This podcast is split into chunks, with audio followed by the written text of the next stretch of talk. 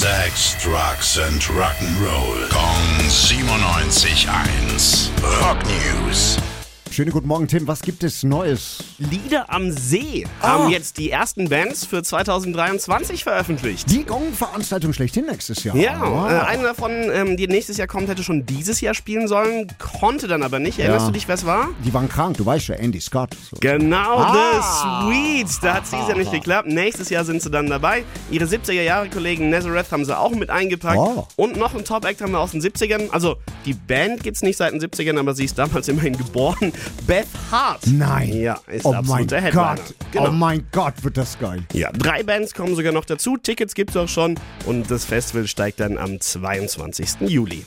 Rock News. Sex, Drugs and Rock'n'Roll. Jeden Morgen 9 um kurz vor 8 in der Billy Billmeyer Show. Gong 97.1. Frankens Classic Rock Sender.